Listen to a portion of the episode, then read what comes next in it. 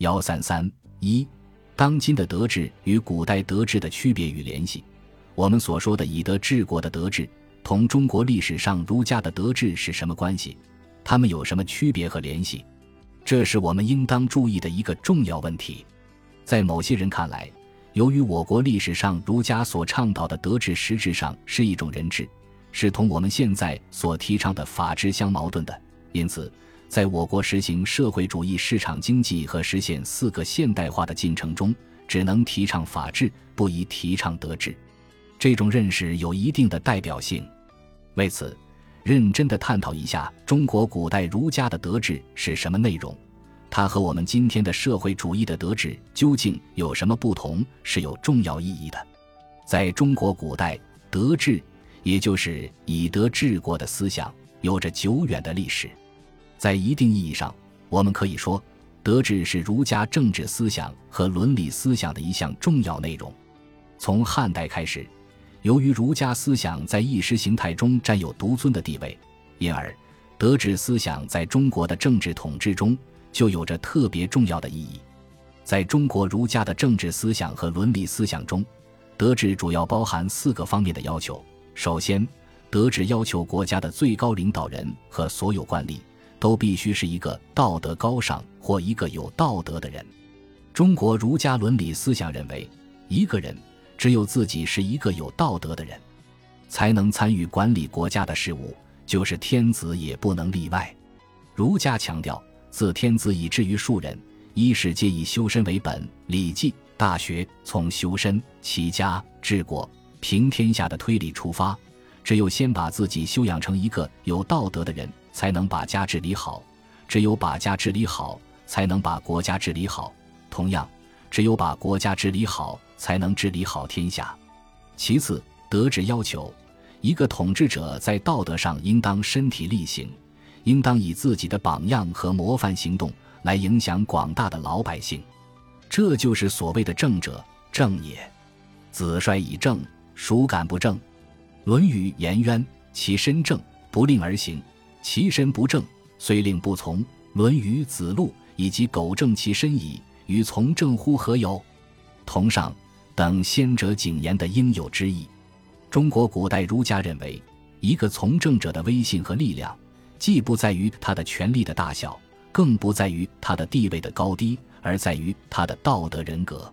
只有高尚的道德品质和自身的道德模范行为，才能影响人民，才能在人民中享有威信，才是一个从政者的真正力量所在。第三，中国古代儒家的德治。十分重视对老百姓的道德教育，重视老百姓的羞耻心的培养。一个人只有有了对一切不道德的事情的羞耻之心，才可能不去犯罪。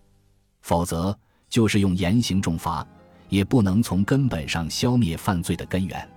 孔子曾经说过：“道之以政，齐之以刑，民免而无耻；道之以德，齐之以礼，有耻且格。”这句话的意思是说，一个国君。在统治老百姓的时候，如果只用政令来指导他们，用刑罚来约束他们，老百姓虽然不敢犯罪，但是他们却没有对做坏事的羞耻之心。如果能够用德来指导他们，用礼来约束他们，老百姓才能养成对犯罪的羞耻之心，才能从内心中建筑起抵御一切犯罪的坚固的防线，从根本上消除犯罪。儒家在治理国家中。强调提高人们的道德品质，加强社会舆论和道德感化的力量是有合理因素的。最后，儒家的德治强调要对老百姓实行德政。孔子以后的孟子更加重视仁政的重要，把能否实施仁政作为判断一个国君和一个国家能否兴旺发达的重要根据之一。当然，我们也必须认识到，一些儒家的代表人物看到了道德和道德教育的重要。这是正确的，但是他们过分的夸大了道德在社会生活中的作用，由此而否认法治的重要，则是不正确的。尽管儒家在治理国家时并没有放弃刑罚的作用，我国古代儒家的德治思想是有其阶级的和历史的局限性的，它是为维护封建地主阶级的统治服务的。我国古代儒家的德治的确是同人治联系在一起的。这不是德治本身的原因，而是由当时的专制制度所决定的。不论是奴隶主阶级还是封建阶级，皇帝具有最高的权威，就是中国古代的法治，又何尝不是同人治联系在一起的？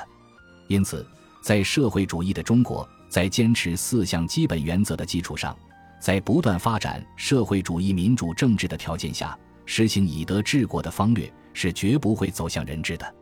对待中国古代儒家的德治思想，既要继承它的合理的、正确的方面。又要批判的抛弃其不适应现代社会要求的错误的内容，也就是说，既要继承其优秀的精华，又要抛弃其腐朽的糟粕。我们所说的新的德治思想，一方面批判的继承了我国历史上德治思想，同时是在马克思列宁主义、毛泽东思想和邓小平理论的指导下，根据我国社会主义社会的现实所形成的新的社会主义的德治。首先。我们所说的德治中的道德，是代表广大人民利益的社会主义的新道德。这一新道德是以为人民服务为核心，以集体主义为原则，以爱祖国、爱人民、爱劳动、爱科学、爱社会主义为基本要求的。其次，我们所提倡的社会主义的德治，重视道德教育和道德感化的作用，重视对人民群众的切身利益的关心和爱护。并善于从人民群众的实际利益出发，引导和提高到对社会、集体和国家的关心，从而在人民群众的内心中形成一种崇高的道德意识和道德观念，形成一种明确的善恶、是非、美丑、荣辱的正确标准。正是在这样的氛围中，我们的社会风气才能不断的得以提高和改善，我们社会的人际关系才能愈来愈加和谐。第三。我们所提倡的社会主义的德治，在实际的政治生活中，应当充分运用道德激励的方法，通过道德手段，在提升、降级、任免、遴选政府的官吏时，特别注意他们的道德品质。考察、了解、审核一个政府官员的政绩时，一方面要考察这一官员的行政上的业绩和本人的道德素质、道德品质；另一方面还要考察社会风气是否有明显的改善。人际关系是否协调，社会治安是否良好等方面，强调在选拔干部时，必须坚持德才兼备的标准，坚持领导者和公务员应当以身作则，注意发挥率先垂范的作用。最后，我们所说的德治，是在肯定法治的重要意义基础上的德治，是把德治和法治看作具有同等重要意义的德治。这是我们的德治和中国古代儒家德治的重要区别之一。更重要的是，我们所说的德治是为维护社会主义社会的稳定和发展服务的，这同中国古代儒家所谓的德治更有着本质的区别。在社会主义国家的治国纲领中，德治究竟应当占据什么样的地位？我们在强调和加强法治的同时，还要不要同时强调？和加强德治呢？为什么我们要把德治提高到治国方略的高度呢？应当说，在我国的治国方略中，为了现代化建设的顺利进行，为了正确解决市场经济条件下的各种矛盾，为了保持我国的社会稳定和政治稳定，强调法治的思想是极其必要的。因为没有健全的法律制度和严格的执法措施。我们就不能给那些违法犯罪分子以应有的惩罚，就不能维护正常的社会秩序。但是，我们绝不能也不应当因此而忽视甚至否定德治的重要作用。人们常常说，一些人之所以违法犯罪，是由于他们不懂法，所以要对他们进行普及法律知识的教育。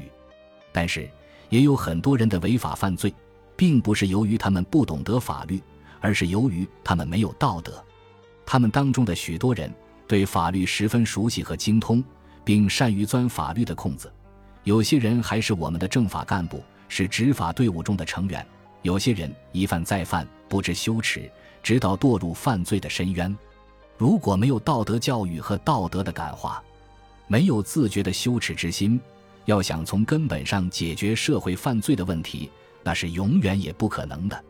何况一切法治行为。都是由人来进行的，一个没有道德的人，又怎么能公正无私地执行法治的要求呢？我们强调要以德治国和德治，绝不是也绝不能过分的夸大道德的社会作用，把道德说成是万能的，而只是要基于道德在国家的政治生活和人民群众的日常生活中以应有的地位，使它与法治并行不悖、并驾齐驱，共同维护和促进社会主义市场经济和现代化建设事业的发展。